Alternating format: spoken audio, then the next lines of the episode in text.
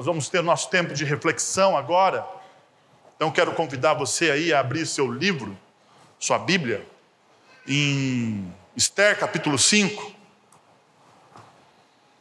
Esther capítulo 5. Esther capítulo 5.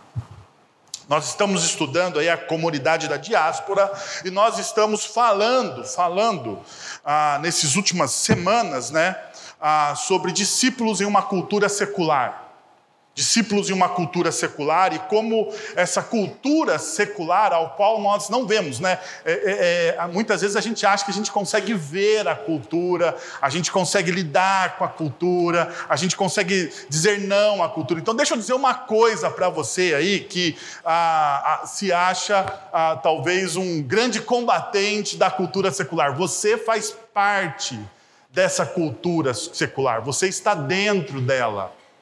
Né? A cultura é um meio de vida, é a forma com que nós vivemos, são as filosofias que muitas vezes são plantadas no nosso coração e nós nem percebemos.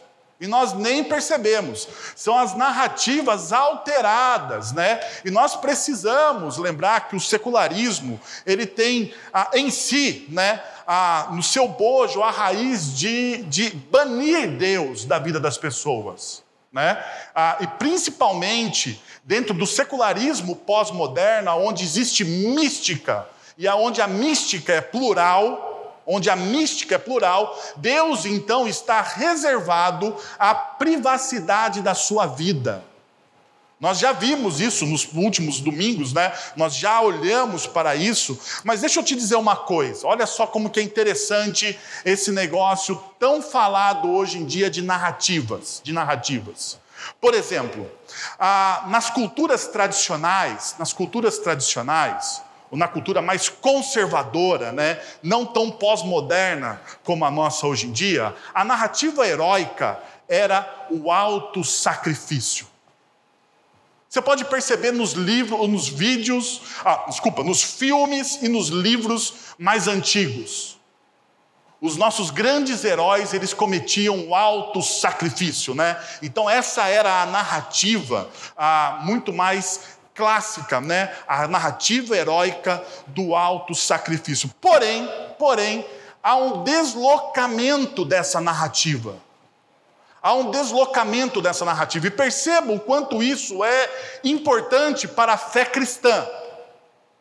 Porque a fé cristã, ela tem ah, também a sua narrativa firmada no alto sacrifício, no alto sacrifício de Cristo Jesus, né? na abnegação. A narrativa da espiritualidade cristã, ela também tem na vida dos discípulos de Cristo Jesus o alto sacrifício.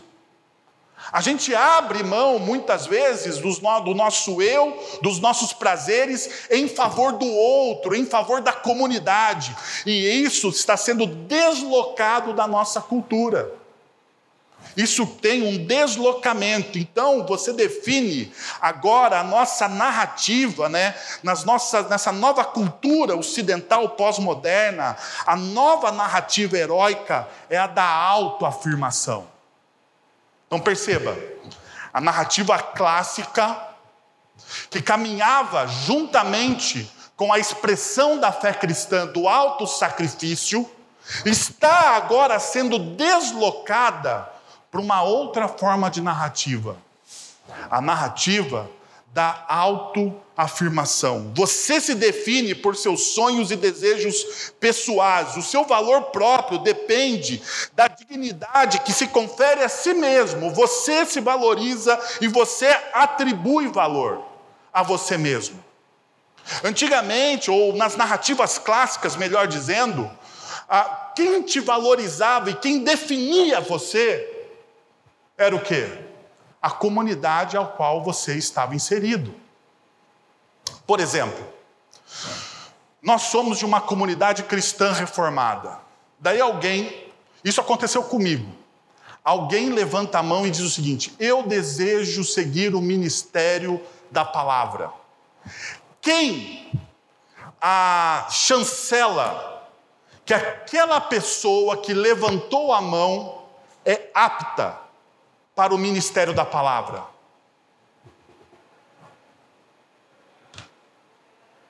Nas comunidades reformadas, quem chancela a vocação de alguém para o sagrado ministério é a comunidade. A comunidade avalia, o conselho avalia. Então o conselho olha para aquele, para aquele candidato ao sagrado ministério que levantou a mão e diz: não, ele é apto ao ministério pastoral, ele tem bom testemunho, ele maneja bem a palavra de Deus, ele é um cara esforçado dentro da espiritualidade cristã. Então o valor dessa pessoa está onde? Atribuído por quem? Pela comunidade. Porém, na narrativa pós-moderna, secularizada, quem que dá valor às pessoas agora? Elas mesmas. Você não precisa mais da comunidade. Você descola da comunidade. Você não está mais ah, fixado ao valor que os outros te dão. E daí aqui nós temos grandes problemas, grandes problemas. Por quê? Porque essa narrativa pós-moderna nos empurra, nos incentiva a cultura da ostentação. Palavra muito falada hoje, né? A ostentação. Ou seja, o valor da vida está nas conquistas competitivas de cada um de nós. Então o valor não está naquilo que você é em si, mas assim nas suas conquistas competitivas. Então perceba, nós empurramos Deus, nós tiramos Deus do centro, do centro da nossa vida. E quando nós o fazemos isso, nós tiramos Deus, o que, que nos sobra, o que, que nos, nos, nos, nos o que nós podemos contar a partir desse momento? A partir desse momento, nós contamos com uma visão romantizada de nós mesmos. E vocês sabem, né? Eu sempre falo isso. Sempre falo para vocês isso. O grande problema é o romantismo. Né? Porque os ismos são a exacerbação das virtudes humanas. Então, por exemplo, a Bíblia fala da feminilidade da mulher. Mas o feminismo é o quê? É, a, a, é o exacerbar do quê? Da feminilidade. A Bíblia fala da feminilidade, assim como a Bíblia também fala da masculinidade. Mas o machismo é o quê? É a exacerbação disso. E isso acontece em todos os ismos. Então, o romantismo é a visão distorcida do ser humano. Quando nós banimos Deus, ou quando nós privatizamos Deus para um departamento da nossa vida, nós acabamos então a, tendo a disciplina da ostentação e da autoglorificação. Sabe, sabe qual que é o problema disso? O problema disso, meus irmãos, que hoje em dia é uma vergonha ser fiel e não ser bem-sucedido. Antigamente, ou nas culturas mais tradicionais, uma das dos, prega, dos, pre, dos, dos predicados de uma pessoa era o quê? Fidelidade. Se aquela pessoa era fiel, ela era já automaticamente alçada a uma pessoa de confiança. Mas na narrativa pós-moderna, aonde o eu está no centro e a cultura da ostentação toma vigor, você perde essa essa ideia da fidelidade. E a fidelidade, então, é substituída pelo quê? Pelo bem-sucedido. Então não importa se você tem um bom caráter ou não. O, impor, o importante é que você seja o quê? Bem-sucedido. Então não importa qual é o seu testemunho e a fidelidade que você tem às palavras de Deus, aos princípios do Evangelho, mas você acaba escolhendo alguém, uma liderança, pelo quê? Por aquela pessoa, se ela é bem sucedida ou não. Perceba que isso invade todas as esferas de relacionamento nossas. Porque muitas vezes, né, nas escolhas que fazemos em relação às pessoas, nós não olhamos a fidelidade da pessoa nos seus princípios e valores. Nós julgamos a pessoa se ela é boa ou não pelo quê? Se ela se tornou uma pessoa bem-sucedida. Agora, uma outra característica que também a, essa narrativa heróica da autoafirmação nos empurra e nos envolve é a arrogância. E a arrogância é a certeza de sempre estar certo e de não ter limites. Sempre estar certo e não ter limites. E olha só, para você ver como isso faz parte ah, inerente da nossa cultura. Há um tempo atrás, há um tempo atrás eu tenho criança, vocês sabem disso, né? Eu tenho três filhos pequenos, né? Um bebezinho, na verdade, né? Uma bebezinha, a Bia, que tem agora aí cerca de dois meses, né? Mas eu tenho outros dois. E quem tem criança em casa é treinado em filmes da, da Disney, né? Filmes da Disney. Todo mundo lá que tem criança em casa já assistiu algum filme, algum desenho da Disney, não é verdade? Então a Disney é um grande lançamento de filmes. E perceba uma coisa: como os filmes da Disney muitas vezes moldam a nossa cultura. Há um tempo atrás, lançou aquele filme famosão chamado Frozen, não é? E na trilha do Frozen, na trilha sonora do Frozen, tinha uma música que viralizou. Viralizou. Let It Go. Let It Go. É, a música que viralizou. Todo mundo gravava essa música e postava na internet.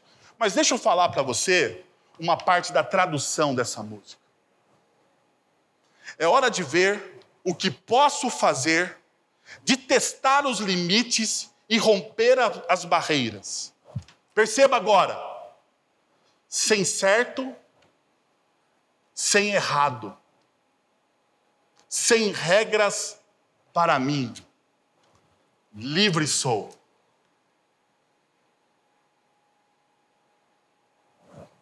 Arrogância. É hora de ver o que posso fazer e testar os meus limites e romper barreiras. Bonito isso, não é? Bonito.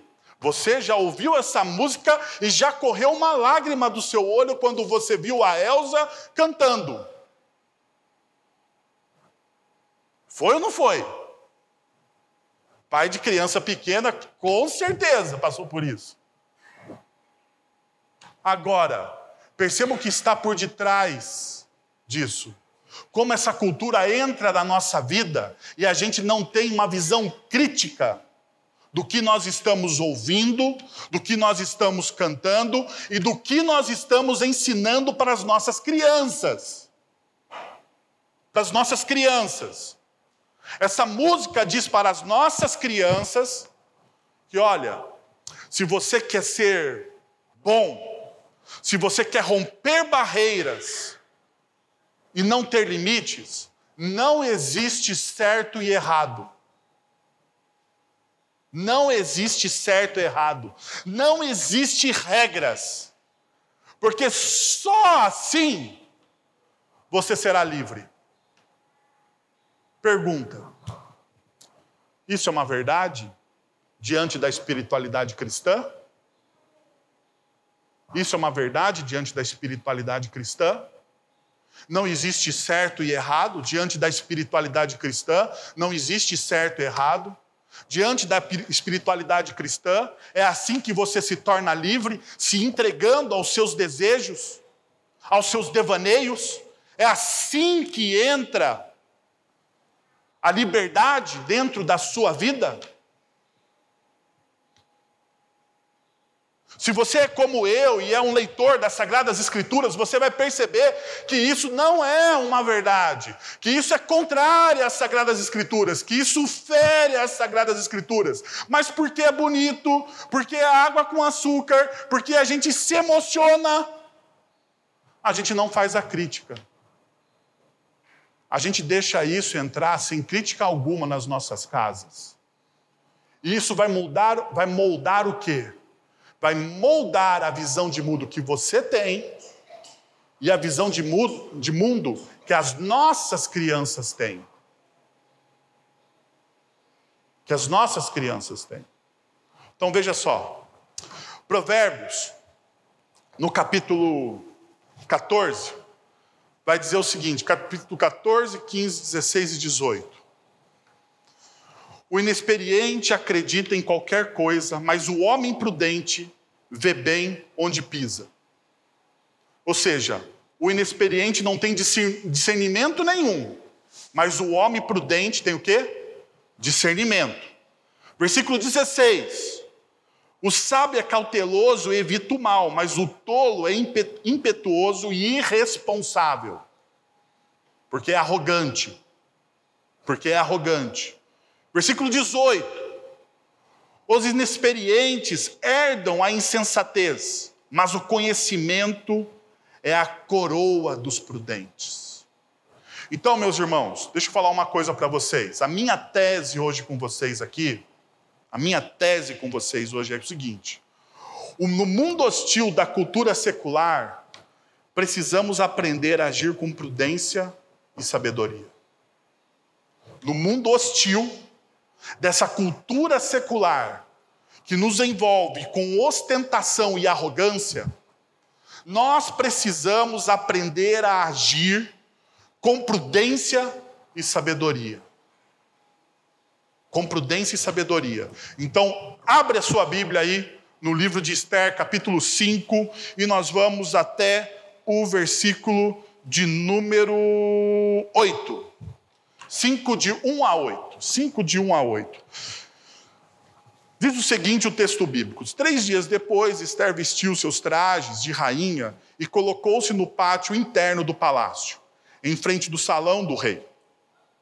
O rei estava no trono de frente para a entrada.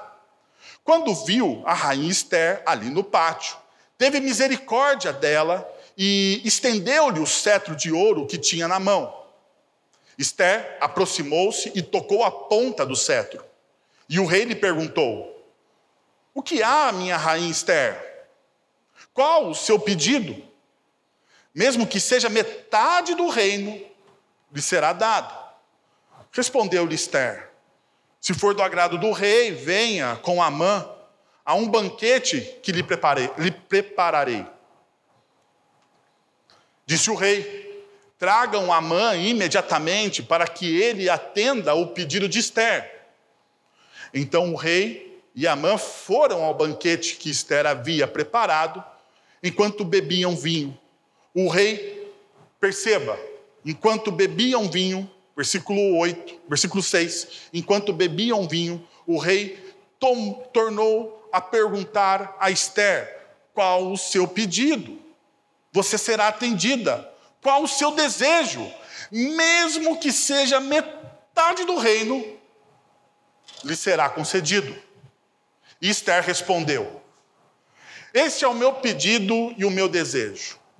Se o rei tem consideração por mim, se lhe agrada atender e conceder o meu pedido, que o rei e Amã venham amanhã ao banquete que lhe, prepara, lhe, lhe prepararei, então responderei à pergunta do rei. Somente até aí, hoje, nessa manhã, porque mais da noite iremos continuar estudando este capítulo de número 5. Então, lembrando você, se você ah, não está acompanhando nossa série, você pode acessar as nossas redes sociais, os agregadores de podcast e continuar vendo ah, todos os sermões a respeito do livro de Esther. Bom, meus irmãos e minhas irmãs, deixa eu pegar aqui alguns princípios para a gente enfrentar essa cultura de ostentação e arrogância. Primeiro princípio: sabedoria e prudência é saber agir no ordinário para aprovar o extraordinário. Vou repetir para você. Sabedoria e prudência é saber agir no ordinário para provar do extraordinário. Perceba o que, o que, o que nós vemos no versículo de número 1 do texto que nós acabamos de ler. Três dias depois, Esther vestiu seus trajes de rainha e colocou-se no pátio interno do palácio, em frente ao salão do rei. O rei estava no trono, de frente para a entrada. Três dias, e eu quero lembrar vocês, três dias depois do quê? Por que esses três dias? capítulo 4, verso 16. Vá, reúna-se todos os judeus que estão em Suzã e jejuem em meu favor, não comam nem bebam durante três dias e três noites. Eu e minhas criadas jejuaremos com vocês. Depois disso, irei ao rei. O que, que acontece nesses três dias de oração. E perceba, lembra que semana passada nós vimos isso, nós estudamos isso, que para o judeu ou para é, a cultura judaica, jejum e oração são coisas que caminham juntas. Então nós podemos dizer aqui, né, segundo os rabinos, que ah, elas se consagraram em jejum e oração buscando o discernimento. Então esses três dias de busca de discernimento representam o que para Esther? Veja só, ela envolve-se com o problema, porque ela era uma pessoa alienada, lembra? Ela era uma pessoa alienada a esse problema. Então ela se envolve com o problema, porque a oração, ela tem esse poder. Uma das disciplinas mais importantes da espiritualidade cristã é a oração. Porque a oração, quando eu oro, quando eu intercedo por alguém ou por alguma realidade, de alguma forma eu estou me envolvendo o quê? emocionalmente com aquela pessoa, com aquele problema, com aquela realidade. Então, por isso que muitas vezes, dentro de uma comunidade cristã, o movimento da oração, dentro da vida diária do cristão, o movimento da oração é muito importante. Por quê? Porque você se envolve, você se envolve com as pessoas, você se envolve com os problemas, e a oração é uma ferramenta de moldar a realidade. Então, três dias e três noites, o povo judeu, todos os judeus, junto com as criadas de Esther, se reuniram em oração. Estavam ali orando, se envolvendo com aquele problema, e juntamente com isso, eles fizeram o quê? Planejaram, porque se você percebe muito bem os movimentos que existem no texto, é um texto aonde você vê que a Esther ela faz movimentos altamente calculados. Altamente calculados. Então perceba, existe o envolvimento e o planejamento. Mas deixa eu te lembrar a respeito de algo muito importante que a Bíblia diz a respeito de oração. Veja só, Tiago capítulo 1, a partir do verso 5. Tiago capítulo 1, a partir do verso 5.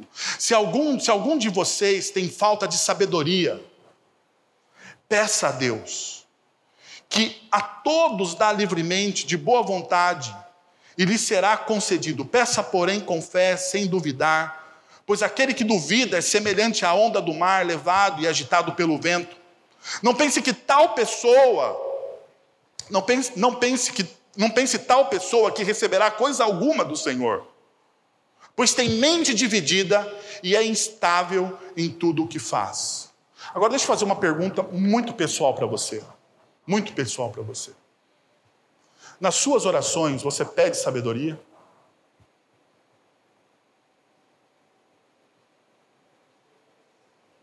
Você já percebeu que isso não é um pedido constante na nossa vida?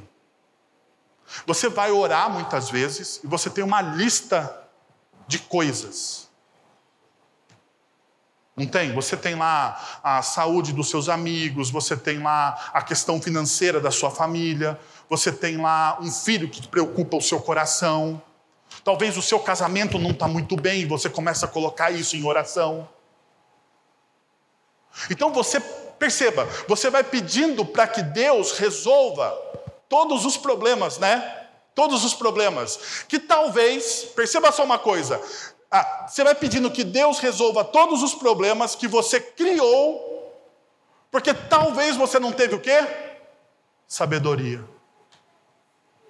Te faltou sabedoria em algum momento dentro dos relacionamentos, e daí você criou um problema, e daí você ora para Deus, Senhor, eu criei esse problema, resolve o problema. E perceba só, Tiago está dizendo o seguinte aqui para a gente: veja, diante da sua súplica, porque a palavra aqui para pedir, né, a, a NVI tra, traduz por oração, por peça, né? A, eu acho que a revista atualizada tra, traduz por ore, né? Ora ao Senhor, ore ao Senhor. A, a palavra no grego aqui, no original, é súplica. é súplica. É uma busca incessante, é um desejo que não cabe em você. Você suplica. É a mesma ideia do salmo, quando ele está desesperado, desesperado. Ele pede o quê? Ele pede para que Deus derrame graça e misericórdia.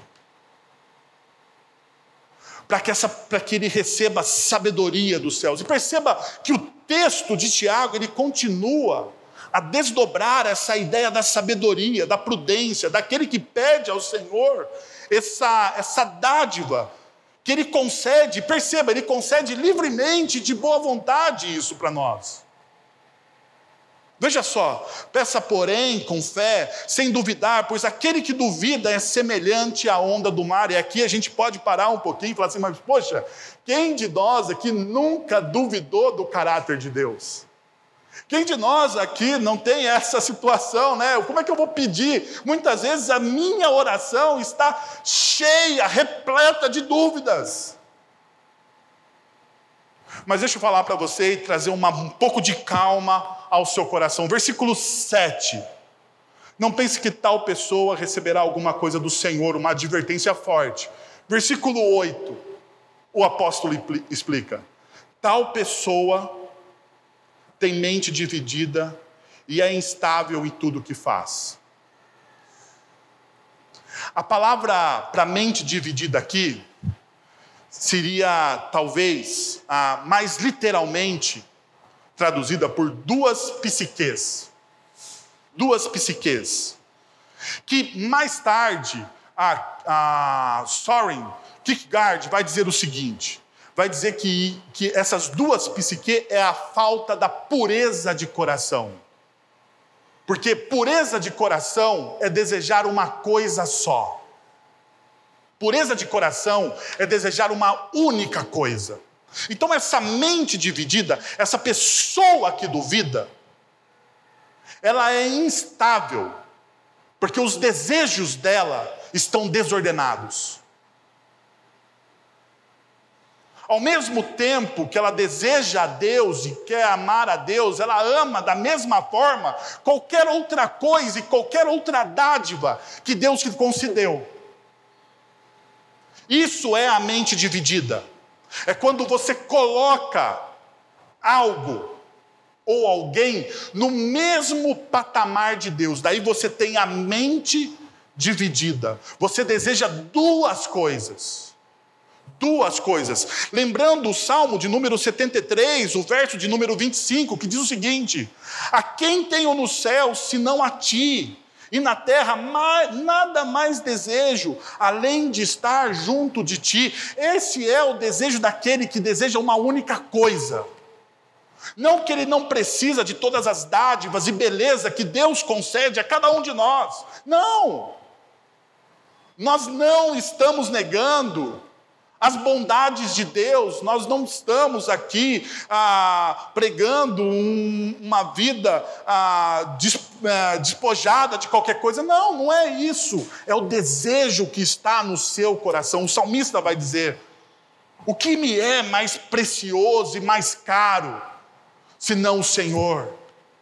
É no Senhor que eu coloco as minhas esperanças, é no Senhor a que busco sabedoria. Então perceba,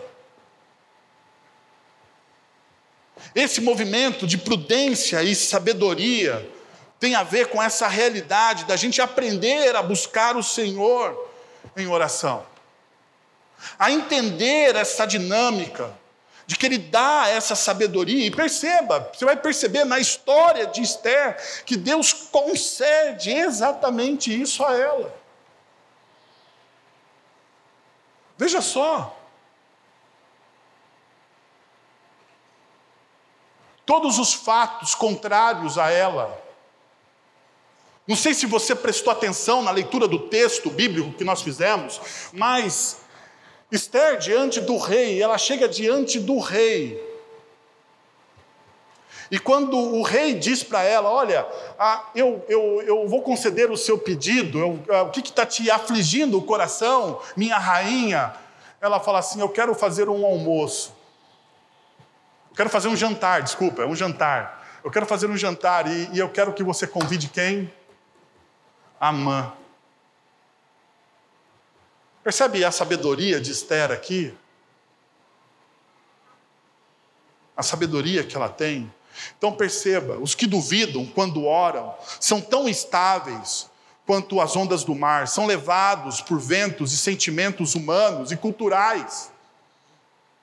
Porém, porém, o nosso foco deve estar no Senhor.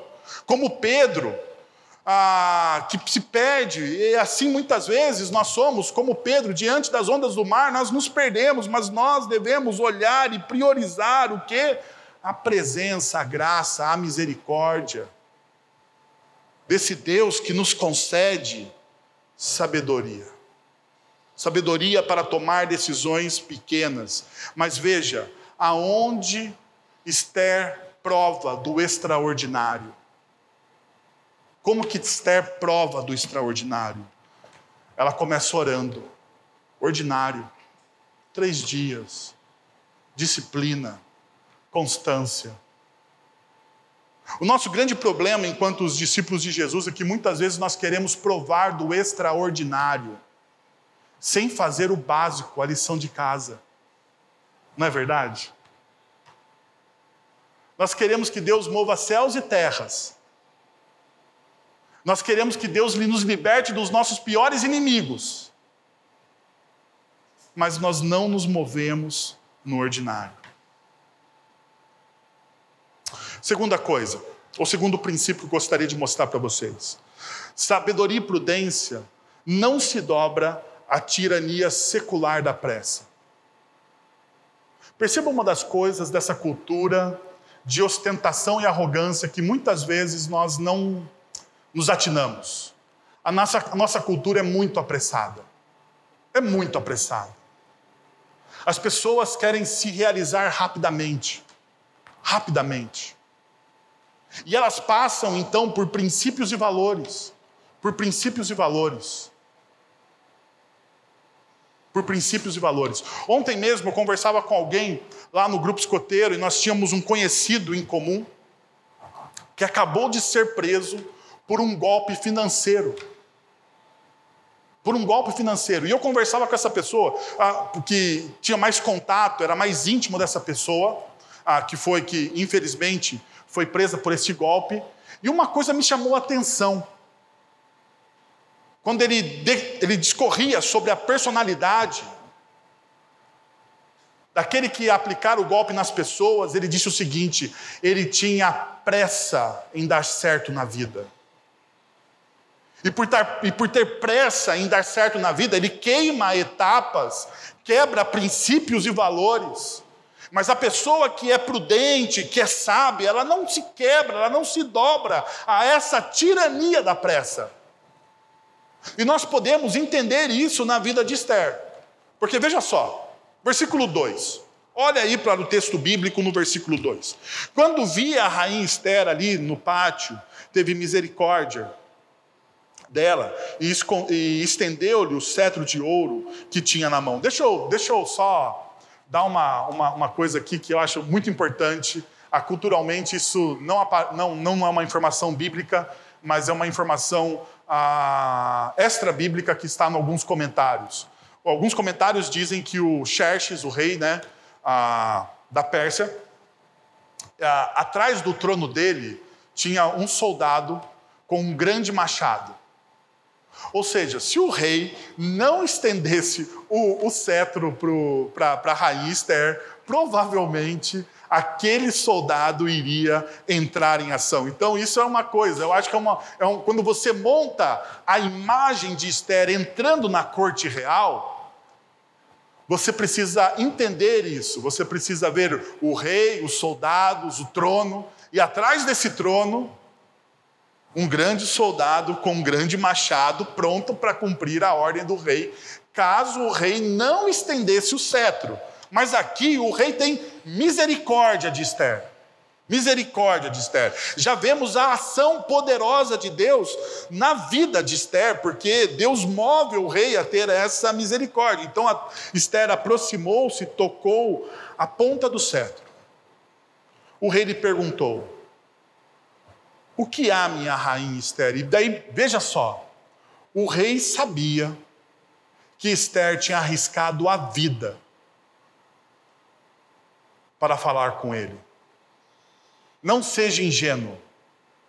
O soldado enorme, com um machado enorme, estava atrás dele. Ele sabia, era o segurança, o guarda-costa. Se o rei, se Xerxes ou Assuero não estendesse o machado,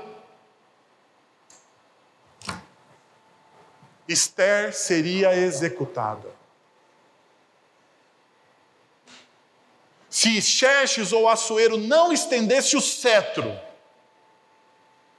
Esther seria executada por aquele grande soldado. Então perceba, o rei, quando vai falar com Esther, ele sabia de tudo isso. Que a minha rainha Esther, qual o seu pedido, mesmo que seja metade do meu reino lhe será dado? Veja só, você tem uma grande demanda. Pensa comigo, você tem uma grande demanda. E a pessoa que pode resolver a demanda que você tem, fala assim: Olha, o que, que você quer? Qual é o seu pedido? Eu tenho um reino vasto, 127 províncias. 127 províncias. Se você quiser metade de tudo que eu tenho, é seu. Isso é tão sério, porque, veja, no verso 6, ele repete a mesma coisa. No verso 6, enquanto eles bebiam vinho, o rei tornou a perguntar a Esther: qual o seu pedido? Você será atendida. Qual o seu desejo? Mesmo que seja metade do meu reino, lhe será concedido. Pare e pense. Coloque-se no lugar de Esther. O que, que você faria?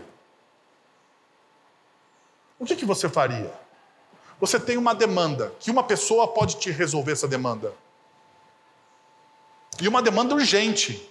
Uma demanda urgente. Uma demanda de vida ou morte. Porque era uma demanda de vida ou morte. Lembre-se, lembre-se. Era uma demanda de vida ou morte o que, que você faria? Qual seria a sua atitude? Deixa eu dizer para vocês qual seria a minha atitude, porque na primeira, na primeira pergunta do Xerxes, eu iria colocar tudo na mesa. Ô oh, Xerxes, é o seguinte, eu estou com uma demanda aqui, o Amã é um canalha, e veja só, era assim. Eu não sei se eu teria paciência, paciência para fazer esse jogo, para ir e vir e ficar nesse, nessa expectativa. Mas deixa eu te perguntar uma outra coisa. Uma outra coisa. Que muitas vezes a tirania da pressa nos rouba. Porque na nossa cultura secular, essa tirania da pressa que é movida por essa cultura de ostentação e arrogância, faz com que a gente perda, perca, perca, desculpa, o processo que Deus está fazendo na nossa vida. Nós perdemos o processo. Você está disposto a participar do processo de Deus, do processo que Deus está realizando na história? Ou você prefere muitas vezes o caminho mais rápido e curto para resolver os problemas? Deixa eu mostrar para você. Nós estamos no capítulo 5 de Esther, metade do livro. Metade do livro. Nós estamos no capítulo 5. E veja o processo. Versículo, no capítulo, todo o processo de como Deus trabalha. Ah, um pedido indevido de Xerxes, capítulo 1, versos de 1 a 10, Xerxes, Xerxes pede para a rainha Vasti fazer o quê? Aparecer somente de coroa diante dos seus convidados. Isso está lá no capítulo 1, nós estudamos aqui, no capítulo 1, de 10 a 11. Daí Vasti se revolta, versículo, capítulo 1, verso, verso 12. Vasti se revolta e diz: Não, não vou aparecer. Aí perceba, olha só, Xerxes, então, no capítulo 2, ele tem saudades de Vasti, por quê? Porque ele mandou Vasti embora, ele exilou Vasti. Ele perde a rainha. E o texto do capítulo 2 nos mostra que Xerxes teve o quê? Saudades de Vasti, saudades de Vasti. Então Xerxes faz o quê? A partir do versículo 4, do versículo 2 do capítulo do capítulo 2, Xerxes diz o seguinte: "Vou buscar uma nova esposa", e ele lança um decreto. E ele lança um decreto em todo o seu reino e começa a buscar uma nova esposa. E daí perceba, Esther encontra graça aos olhos de Regai no capítulo 2, verso 9, diz o texto. Esther é favorecida desde o começo. Desde o começo. Esther, então, tem um coração submisso ao tio, porque o tio manda de maneira misteriosa, em nenhum momento, dizer o seguinte: de Esther não falar que sobre sua nacionalidade. Então a gente vê o que? Deus costurando. Deus costurando a história. Perceba, no, vers, no capítulo 2, no verso 21, Mordecai, Mordequeu descobre um golpe de Estado. No capítulo 3, apesar de Mardoqueu ter descobrido aquele golpe de Estado, quem que é honrado no capítulo 3? Amã. Amã. E quando tudo parece estar perdido, porque no capítulo 3, no verso de número 3, nós temos a disputa entre Mardoqueu e Amã. Onde Mardoqueu não se dobra, então, a partir do verso 9 do capítulo 3, Amã começa a fazer o quê? A planejar a morte de todos os judeus. De repente, no capítulo 4, Mardoqueu e todos os judeus estão em pranto, pano de saco, cinzas, vestes rasgadas. Esther está alienada. Tudo está acontecendo no reino da Pérsia, mas Esther não sabe absolutamente de nada. Tanto que nós, que ela só descobre o que está acontecendo no capítulo 4, no versos de 4 a 12.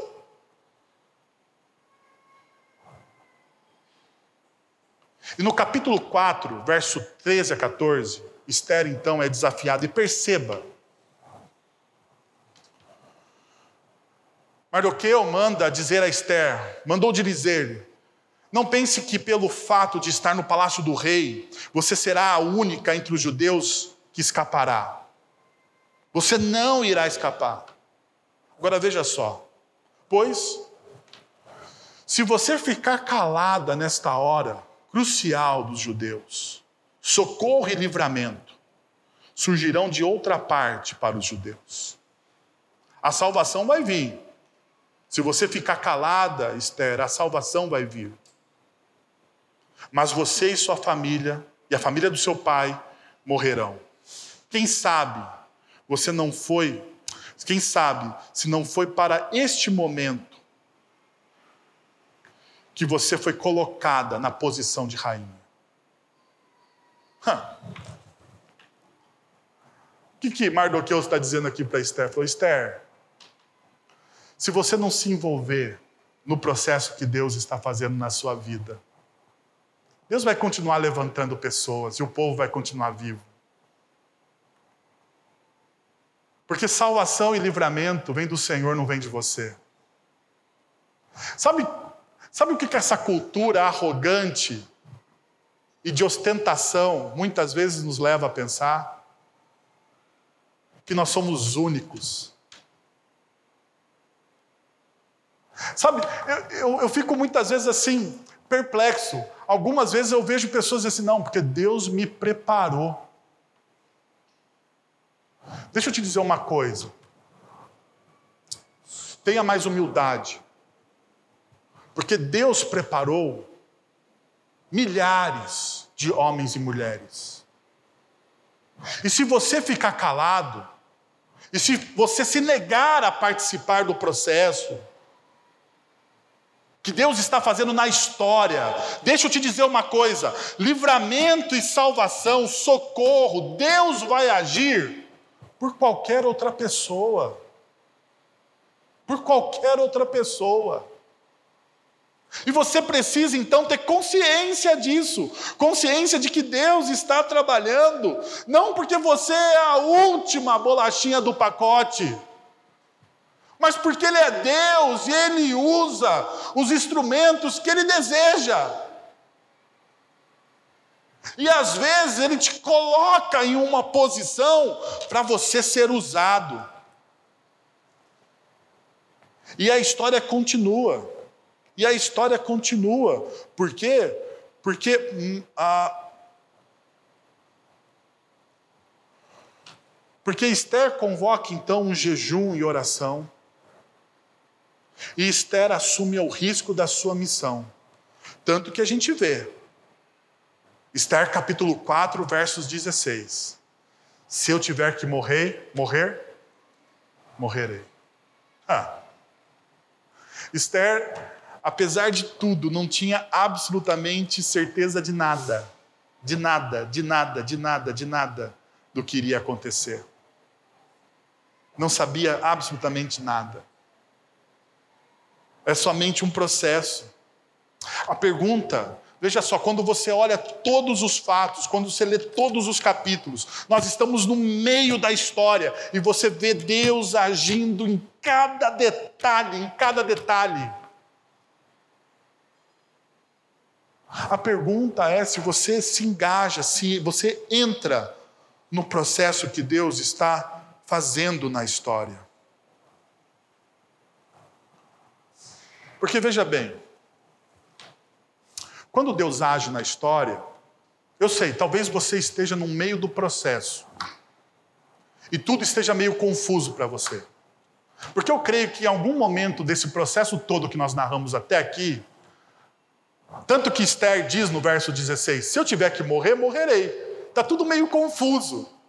Ela não está vendo. Mas veja o que a Bíblia nos mostra em outras histórias que Deus usou por exemplo, a história de José do Egito, no verso 50, no, no, capítulo 50, no verso 20 de Gênesis, depois de tudo que José passou, ser vendido pelos irmãos, se tornar escravo, sair da escravo, voltar para ser escravo, ser preso, deixar de ser preso, toda aquela loucura na vida de José, e você pergunta por quê? Se você está no meio do processo, você pergunta por que, que Deus está fazendo tudo isso?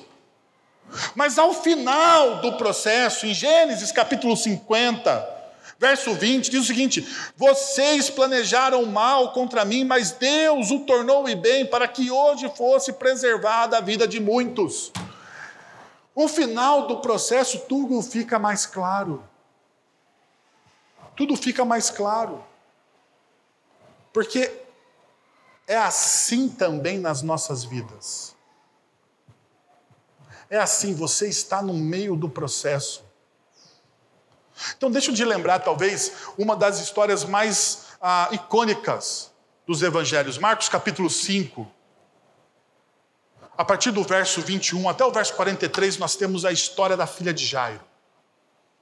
Eu não sei se você lembra, mas diz o texto bíblico lá em Marcos, né, que ah, o Jairo chega lá, na, chega lá no verso 23, né, Jairo chega no verso 23 dizendo: Ó oh, Senhor, eu preciso que você vá até a minha casa, porque a minha filha está moribunda, ela está para morrer. E o texto, no verso 24, diz o seguinte: diz que as pessoas comprimiam Jesus, havia uma grande multidão, então o caminho era longo e árduo. Então perceba, existe alguém, existe uma demanda, existe aquela demanda urgente, a demanda urgente, que todos nós muitas vezes temos. Mas no meio do texto, no meio do caminho, além do obstáculo daquela grande multidão que comprimia Jesus, acontece o quê? Alguém toca em Jesus. Uma mulher que há muitos anos vivia com um sangramento toca em Jesus. Ela tentou todos os remédios, ela tentou todos os médicos, todos os tratamentos possíveis da sua época, aquela mulher tentou. Diz o texto bíblico. E ela, com fé, foi e tocou na orla do manto de Jesus, e de repente, Jesus ele para e diz: Alguém me tocou. Os discípulos olham para Jesus e falam assim: Mas Jesus, você está louco? Olha a multidão aqui comprimida, o Senhor, é lógico que alguém te tocou. Mas Jesus sente que algo aconteceu, saiu o poder dele. Diz a NVI, vai traduzir dessa forma: saiu o poder de mim. Saiu o poder de mim. Eu quero saber agora, e porque Jesus faz isso, né? Quem me tocou? Quem me tocou? Porque saiu o poder de mim e eu quero saber quem tocou. Até que a mulher aparece e conta a sua história. Mas agora se coloca no lugar da, de Jairo. Já percebeu? Coloca, se coloca no lugar de Jairo ali. A filha prestes a morrer. Jesus sendo a única pessoa que pode trazer cura efetiva para sua filha. E no meio do caminho, ele para. Parece que Jesus ele tem essa vontade, às vezes, de parar no meio do caminho, porque Jesus, em João capítulo 11, ele recebe a notícia de que Lázaro está mal. E diz o texto bíblico que ele ficou ainda mais três dias no lugar. Lázaro está mal, e, vai, e fica mais três dias, e de repente ele olha para os discípulos assim: vamos voltar, porque Lázaro, nosso amigo, dormiu. E daí os discípulos não entendem nada, porque eh, os discípulos olham para Jesus e falam assim: Ah, Jesus, mas se Lázaro dormiu, quer dizer que ele vai ficar bom. Mas Jesus estava falando da morte de Lázaro. Nós temos demandas urgentes, mas perceba, Deus tem um processo na sua vida. Você tem demandas urgentes, mas Deus está fazendo algo em você e Ele tem um processo.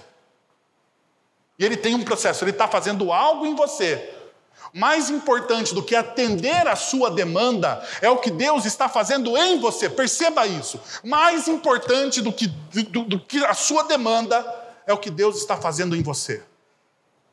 É o que Deus está fazendo em você. E daí, ah, voltando aqui para a filha de Lázaro, ele, em algum momento, chega alguém da casa de Lázaro e diz o seguinte: Olha, Lázaro, não incomode mais o mestre. Lázaro, não, desculpa, Jairo. Já confundi aqui os dois. Ah, é, chega alguém da casa de Jairo, que era um importante homem da sinagoga, e diz o seguinte: Olha, não incomoda mais o mestre, a sua filha morreu. A sua filha veio a óbito. Não faça mais nada. Jesus olha para ele e diz: Não tenha medo. Tão somente creia. O que, que Deus, o que, que Jesus está fazendo na vida de Lázaro? O que, que é mais importante? Aquilo que Deus está fazendo na sua vida ou Jesus resolver a sua demanda? A mesma coisa acontece em João capítulo 11. A mesma coisa acontece em João capítulo 11, a mesma coisa está acontecendo em Esther, meus irmãos. A mesma coisa. Por quê? Porque em João capítulo 11, Jesus demora os três dias, chega Maria, fala com Jesus. Jesus ah, manda chamar, chama, chega Marta, fala com Jesus. Jesus manda chamar Maria, toda aquela confusão. E de repente, quando Jesus chega diante do túmulo de Lázaro, fala o seguinte: Viu? Tira a pedra aí. Tira a pedra aí, porque eu vou falar com Lázaro. Que, que Jesus ouve? Não, Jesus já faz alguns dias, deve estar cheirando mal. Já faz alguns dias. Já não tem mais possibilidade nenhuma, Jesus, porque já faz alguns dias. Jesus olha e diz assim: Não te falei para que você cresce. E se você crer, você verá a glória de Deus. João capítulo 11, verso 40. A pergunta é que no processo da sua vida, no processo em qual você está inserido, assim como Esther estava inserida em um processo, você precisa crer e não se dobrar à tirania da urgência a tirania da pressa.